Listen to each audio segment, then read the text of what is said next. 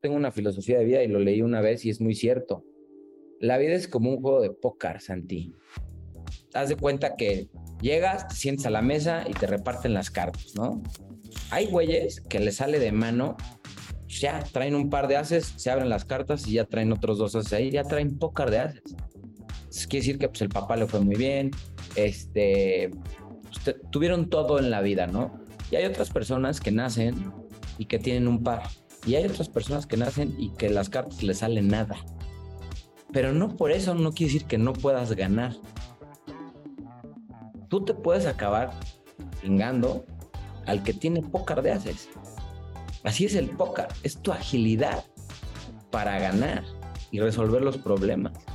Y eso es lo que nunca te debe dar por vencido. A quien escuchan es a René Saúl Farro, nuestro invitado de hoy, y esto que dice me hace acordar de algo que decía el comediante W.C. Fields en la película Mi Pequeño Gorrión. Cuando alguien le preguntó si el póker era simplemente un juego de suerte, a lo que Fields respondió, No de la manera en que lo juego.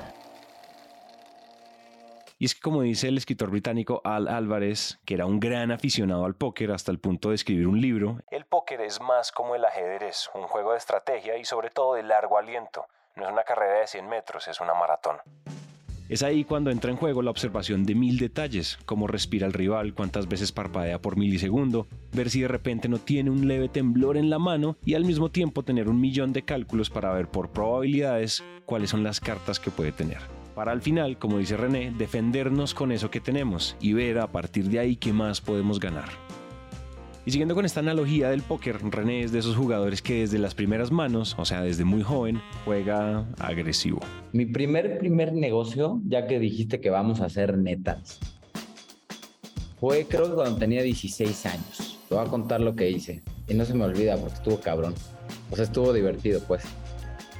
La neta es que siempre salíamos al antro eh, con mis amigos todos los viernes, pero yo no tomaba mucho.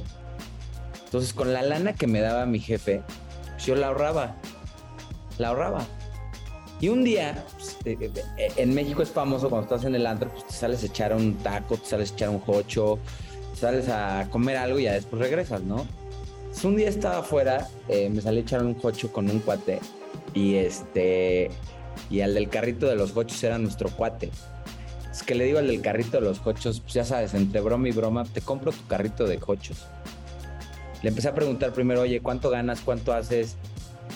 Este, me, me platicaba, decía, no mames, esto puede ser una lanita, ¿no? Y este, le terminé comprando el carrito de coches a este güey. Y, y, con toda la lana que me daba mi jefe, y me adueñé ahí del carrito de coches. Entonces yo le decía, güey, yo voy a pasar los sábados por el corte. Y este, ahí mis cuánto nos ganamos, ¿no? Entonces, pues, llegábamos y, y, pues, güey, la neta sí dejaba lana, tenía mi lana a los 16 años. Y este, prohibido fiarle a mis cuates. Le dije, porque todos estos cabrones te van a pedir pejochos fiados, no les des nada, que te paguen y es más, cóbrales más. Doble, que sí, la causa. Y este. y ya sabes, salían a echarse los pinches hochos estos güeyes. Y yo llegaba ahí por, por mi lanita y, este, y me decía mi jefe, oye, güey, ¿por qué, ¿por qué no me estás pidiendo palantro o qué pex? Dice, no, pues ya tengo ahí mi carrito de hotch que me deja mi lana. Y este, entonces, ese fue mi primer experimento biznero. René no solo es un jugador agresivo, sino que también en las primeras manos de su vida tuvo buenas cartas. La familia de René es una familia de empresarios y eso forma una mezcla entre disciplina e instinto y también habilita otras cosas. Una buena educación, conexiones, acceso a personas muy inteligentes, incluso una especie de convencimiento de entrada de que eso que uno puede lograr en la vida es grande.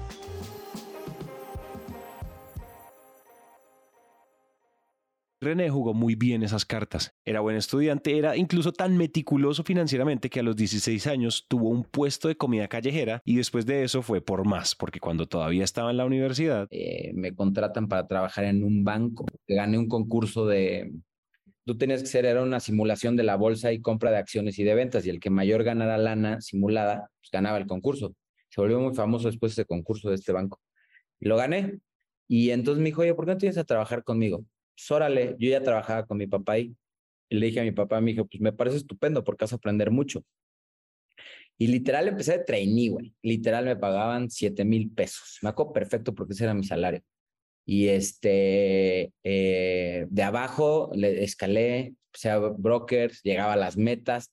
Estuve dos años ahí, pero pero mientras estaba en la universidad. O sea, mientras estaba en la universidad, René entendió el mundo financiero, especialmente el mundo de los préstamos y como buen emprendedor y jugador agresivo de póker, un buen día se le ocurrió hacer mi primer negocio. Era, yo quería hacer una financiera eh, con una mezcla de captación de fondos de inversión, pero que con los fondos de inversión los prestáramos y diéramos un rendimiento, ¿no? O sea, en palabras sencillas, justo después de salir de la universidad, René dijo, yo soy capaz de usar mis cartas, o sea, mis conexiones y mi poder de convencimiento, para reunir un capital y ofrecer préstamos. O sea, yo puedo hacer, guardando las proporciones de escala, una pequeña versión de un banco. Y pues lo hizo. Me jalé a, un güey de ahí, de, este banco, y pues total, emprendimos, empezamos el negocio, junté a mi papá, le pedí lana para este negocio, mi papá le entró inversionista, me regaló otras acciones le entró mi socio, que, que es uno de los cofundadores de Capital, su papá, y empezamos, este, que la verdad es que siempre nos han apoyado. Este, empezamos con este negocio, era bastante, era una inversión grande. Dábamos préstamos, ahí es cuando aprendí yo a prestar. Estoy hablando en el 2012.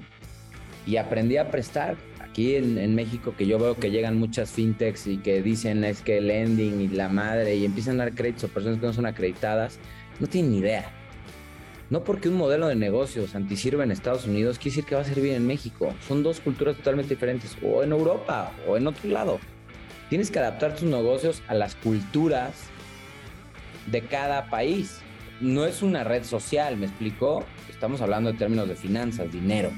Entonces, ese claro. fue realmente nuestro primer este, eh, aprendizaje a prestar y damos préstamos al consumo. A esta empresa de René le estaba yendo muy bien y cuando a uno le está yendo muy bien uno tiene una tentación que es muy común dado el temperamento de los emprendedores y es que cree que puede jugar dos partidas de póker al tiempo. Y entonces René decidió volver a emprender. No yo, más bien mi socio se le ocurrió una idea de poner unas tiendas de autoservicio para el, bajo eh, ingreso eh, a precios baratos, ¿no? Y, y las aperturamos, nos asociamos con otros tres las aperturamos en el Bajío, logramos abrir. El Bajío es una región que se encuentra en el centro occidente de México. Volvimos a levantar lana de Family and Friends. Tronamos como palomita. Como palomita tronamos. Es la primera quiebra y creo que ahí es lo mejor que me ha pasado en mi vida. Pero, pero no nada más quebramos por nosotros, sino porque en México hubo una guerra del narco. En, en esa época eh, famosa que el gobierno de Peña Nieto mandó a todos los militares a Michoacán. Entonces todos los narcos se salieron de, de, Michoacán y se fueron a Guanajuato y al Bajío, que hoy es una de las zonas más este, peligrosas de, México, ¿no? Y, pues, pues te, robaban todas las tiendas. En los municipios que estábamos en son eran los municipios más violentos que había. Entonces, no lo podías sostener. No lo podías sostener. La, tiendita de enfrente te vendía todo más barato que tu tienda y pues, todo era robado. Se robaban los trailers en las carreteras. Y este, pues nos fue muy mal. Fue una experiencia que decías, Dios mío, santo, ¿cómo acabar esto, no? Y aprendí mi primera lección. Una es dar frente a todos tus inversionistas y siempre tratar de hacer lo máximo que puedas. Pues yo la verdad soy, a mí me importa mucho siempre quedarle bien a la gente. Este, eh, de mi lado, eh, con los otros socios, pues yo traté de recuperar lo más que pueda para los inversionistas y lo cual lo hice eh, a la mayoría. Hubo unos que no se pudo, ¿Cuál es mi primera lección? El que tiene tienda que la tienda. Yo descuidé mi tienda, la financiera, por ir a atender otra tienda. Yo no debía de haber emprendido ahí cuando todavía no había consolidado mi negocio. Ese fue mi error. Que yo accedía a hacer otra cosa cuando no estábamos listos y puse en riesgo a mi primer compañía. Estuvo cabrón, Santi, la lo que es como la vida o el póker es una carrera larga. Haber tenido buenas cartas no te asegura eso para siempre y de repente el juego ya no estaba a favor de René. Un par de malas decisiones y un poco de mala suerte lo tenían en una posición difícil. Un día los empleados llegaron y me dijeron, no, oiga jefe, pues veo que no, no nos puede pagar y, y pues este, no se me olvida, en el 2015. Y no se me olvida, eran las 10 de la mañana. Y este, y, de hecho, ahorita venía ahí y, este, y me dicen, pues, si quiere, páguenos la mitad y venimos mitad de tiempo, ¿no? Pues, en ese momento, en ese día les dije que sí. Pero entonces René se acordó que sí, que uno puede tener una mala mano. Pero no por eso no quiere decir que no puedas ganar. Así es el póker, es tu agilidad para ganar y resolver los problemas. Y entonces... Eh, me, me, quedé pensando y dije, no, ni madres, ellos no, yo sí puedo aguantar, pues yo vivía todavía en casa de mi mamá. Entonces, este, pues, la verdad es que no, no siempre tuve una, no siempre nos fue muy bien, ¿no? Pero, pero yo podía aguantar a no tener mi sueldo porque, porque pues yo tenía por lo menos una casa y comida, ¿sabes? Entonces, pues dije, no, al día siguiente llegué, los junté, les dije que no, que no aceptaba su propuesta, que ellos iban a seguir teniendo su sueldo entero y que yo iba a sacrificar mi sueldo para que ellos tuvieran su ingreso completo y le iba a echar más ganas para poderles pagar más. Pues ahí me tienes remándole un año a capa y espada, buscando convenios, consiguiendo dinero por todos lados. No, no, no, estuvo cabrón. Pero mi gente lo aceptó. Hubo un día que un empleado que de hecho está aquí al lado de mí, Silver, no se me olvida, ¿eh? Este, me dijo, este, ya me voy, era octubre este, ya me voy, este, le, digo, ¿por qué? Me dice, pues porque ya no creo en el proyecto, no sé qué, le dije, no manches, aguántame, aguántame, este, eh, no seas gacho, pues dame chance, ¿no? Y bueno, lo convencí y aquí sigue, ¿eh? Ocho años después. Este, eh, pero, pero es que es, tu gente, ¿sabes? Entonces me, fue algo que me impactó muchísimo y yo no me doblé y no tenía nada en mi cuenta. Y mi orgullo y me iba a casar, eh, creo que tenía 15 mil pesos cuando me iba a casar una madre así, pero nunca me doblé, ¿sabes? Nunca me doblé. Y ese año que di el anillo, 2015, no se me olvida, le metí con toda mi empresa, la levantamos, la crecimos, empezamos a dar préstamos en el agro, empezamos a dar préstamos de, de nómina, de, em, o sea, los mismos, pero más productos y empezamos a crecer y a crecer y a crecer y a crecer y a crecer y me fue súper bien, súper, súper, súper, súper bien. Desde de 2015 a 2019 la hicimos una empresa grande, crecimos, operamos en todo el país, este, abrimos en Perú, vendimos nuevo nuestra cartera en Perú. Esta es mi parte favorita de la historia y es que cómo les parece que después de lograrlo, o sea, después de no solo sobrevivir una crisis, sino de salir fortalecido de la misma, un día cualquiera. Era, acaba de ser mi cumpleaños, agosto del 2019. Así de la nada, René llega a la oficina, sienta a todas las personas y... Les digo, quiero acabar con esto porque no tiene futuro. ¿Por qué? Digo, porque ya cambió, las cosas ya cambiaron. Nos va a ir bien por los próximos cinco años o tres años, pero después este negocio se va a acabar, porque las financieras están cambiando, habían sacado la ley fintech en México. Ajá. Entonces, pues ya todo era digital, le dije todos los trámites son digitales, conocemos el Denling, conocemos esto, Llevamos muchos años, los hemos hecho bien, nos han ganado mucha lana. A los que nos prestaron el negocio les hicimos ganar creo que 10 veces lo que invirtieron, literal, este que era mi papá, el papá de mi, de mi socio, que son los primeros que nos dimos lana.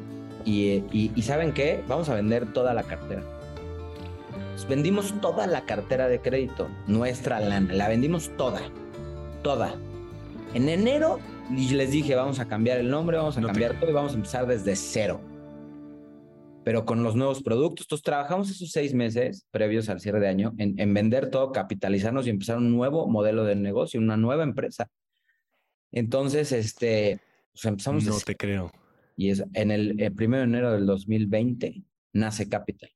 Yo quiero hacer una pausa porque quiero explicar de dónde viene mi sorpresa cuando René me estaba contando esto. Es más, como venimos haciendo analogías de póker, imagínense que este man empezó bien con buenas cartas y buenas fichas. Después casi lo pierde todo y no solo lo recuperó, sino que sacó adelante una empresa que iba muy bien, o sea que seguía dando plata. Y ojo que se acuerdan que les dijimos que el póker y la vida y los negocios son de largo plazo, pues en todo esto han pasado siete años, siete años de trabajo, y entonces de una manera muy radical ahora quería ir all in, o sea, iba a apostar todo lo que tenía, todo lo que había construido con una mano más o menos buena. O sea, si es verdad que poquitas personas en México saben de lending, o sea, de prestar plata, como René, pero igual se iban a meter a uno de los negocios más competidos del mundo, que es el fintech. Cuando yo pienso en esto, no me decido si René es un visionario arriesgado o un irresponsable ambicioso, pero pues eso es lo que hizo.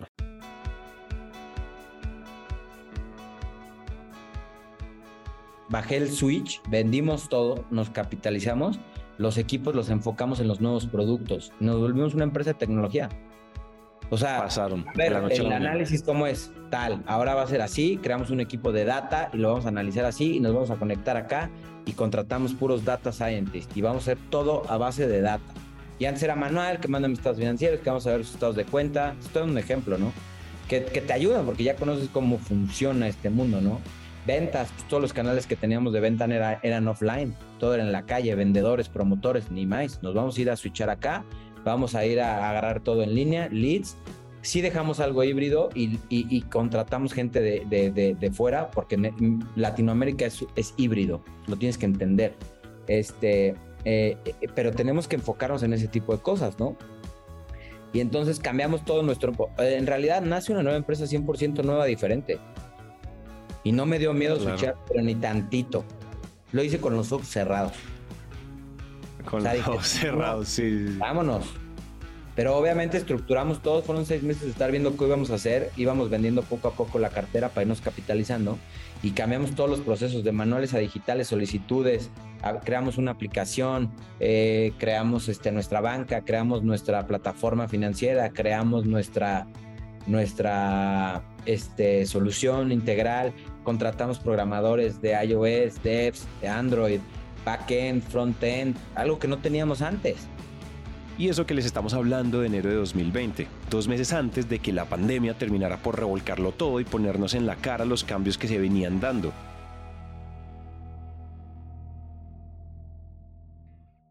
Porque una de las transformaciones más fuertes que habilitó la pandemia fue en el mundo financiero y ahí estaban René y Capital, su nueva empresa, listos con un timing casi perfecto para ganar mercado. Porque todo eso, así parezca, la verdad no es empezar desde ceros, no es gratis que ellos ya llevan siete años entendiendo de cerca las necesidades de los pequeños empresarios y qué es eso que necesitan para equiparse y crecer.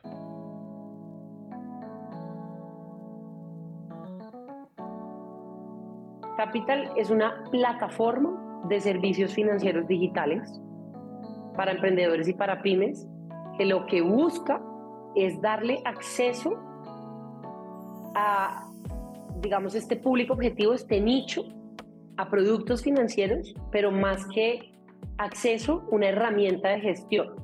Y es un poquito, digamos, donde yo, yo focalizo, digamos, la diferencia de Capital versus cualquier otra solución financiera. Digamos que si uno se va a un mercado, uno encuentra muchas soluciones financieras, de, de todos los tamaños, colores y sabores, literalmente. Pero la diferencia radica en dos cosas. Uno, los bancos o la banca tradicional es tan pesada que no se puede, a pesar de que quiere, flexibilizar ante las necesidades de una empresa en crecimiento como es una pyme y un emprendedor. Y por el otro lado, las fintechs nacieron con un propósito muy puntual que era llevar productos financieros a este nicho, a este público objetivo, pymes y emprendedores. Pero en ese afán de llevarlos, ¿cierto? Se olvidaron de algo fundamental y es que una pyme y un emprendedor, por distintos que sean, tienen algo en común y es, o dos cosas en común y una, están en crecimiento y en desarrollo, necesitan más para llegar más lejos y es lo que están buscando, más ventas, más equipo, más mercado, más clientes, etcétera, por un lado, y por el otro, están tan enfocados en los esfuerzos para alcanzar ese objetivo que no tienen los recursos, ni el tiempo, ni el conocimiento en muchos casos para cubrir áreas tan complejas como, la que, como lo es el área de finanzas. Entonces, Capital es una plataforma en donde ese gerente que tuvo una gran idea y que eh, vende hoy en día unos zapatos y tiene una marca de zapatos y tiene mucho éxito, pero que no tiene ni idea de finanzas, puede utilizar una herramienta que le muestra sus flujos, sus entradas, sus salidas, su concentración de clientes, su concentración de proveedores, su proyección de ventas para tomar decisiones inteligentes de negocio. Oiga, definitivamente estoy con un solo cliente grande, ¿qué pasa si este tipo mañana se le quema el almacén y no me vuelve a comprar? Se friega mi negocio. Tengo un solo proveedor, ¿qué pasa si me cierra la línea de crédito por cualquier situación y yo no puedo tener la materia prima? Entonces, es mucho más complejo el problema de gestión financiera de las pymes y de los emprendedores que el de acceso a productos financieros. Y en nuestro parecer, tienen que ir de la mano. Eso es Capital, esa solución 360 para ese nicho de mercado. Hacia marzo del 2023, Capital ya cuenta con 20.000 usuarios y clientes en México. En julio de 2022 la empresa llegó a Colombia y en octubre comenzaron operaciones. Y de hecho con ella también hicimos un episodio, porque en nuestra opinión la historia de Daniela nos hizo hacernos una pregunta. Si cualquier emprendedor necesita abrir un país, ¿a quién confiarle semejante misión? En nuestra opinión, la historia de Daniela evidencia que el perfil de un country manager es muy, muy, muy contraintuitivo. Pero bueno, esa ya es otra historia. ¿Cómo es recibir, o sea, cómo, qué, es abrir un país? ¿Qué es ser country manager de un país? Porque yo, la forma en la que yo creo que uno lo puede ver es como que a uno lo llame a un extraño, o de pronto no tan extraño, a decirle, oiga, yo tengo un hijo, que es lo que más amo en el mundo, y ese hijo se va a ir a vivir a Colombia, y yo quiero que usted lo cuide. Recíbalo. Y yo quiero que usted lo cuide, lo críe y lo, y lo, y lo, haga, y lo deje ser exitoso en, en el país. Y eso, por más que uno, o sea, por más que uno puede entenderlo como un trabajo, pero me cuesta creer que esto solo es un trabajo, porque yo siento que esto es una invitación como a decir, venga, emprendamos juntos. Y es muy diferente, es muy diferente. Y a mí me parecería bacano contar un poquito como también la historia tuya llegando a ese lugar y cuáles son esas implicaciones. Y por eso me parece lo máximo tener dos horas para hablar tranquilos. Este episodio fue producido por Oriana Bosa y Juan Molina y editado por Juan Pablo Ramírez. La locución la hice yo, Santiago Cortés, la musicalización estuvo a cargo de Alejandro Rincón, el diseño gráfico de Luisa María Ríos. Recuerden que este podcast es original de Naranja Media y nos encantaría mantener la conversación con ustedes, así es que los esperamos en nuestras redes, arroba somos.emprendete y por nuestro WhatsApp, más 57 317 316 9196. Aquí va de nuevo, más 57 317 316 9196. Para más información pueden acceder al link emprendete.com.co slash capital house, capital con K. Vuelvo a repetir, emprendete.com.co slash capital house. Pero tranquilos que no tienen que ir a escribir esto en ningún lado. En la descripción de este episodio, en donde sea que estén escuchando, ustedes pueden hacer clic al link y los lleva directo a un formulario y nos vemos allá en la Capital House, que es probablemente uno de los coworkings más hermosos que tiene Bogotá, aclarando. Entonces nada, nos vemos allá. Gracias por escuchar.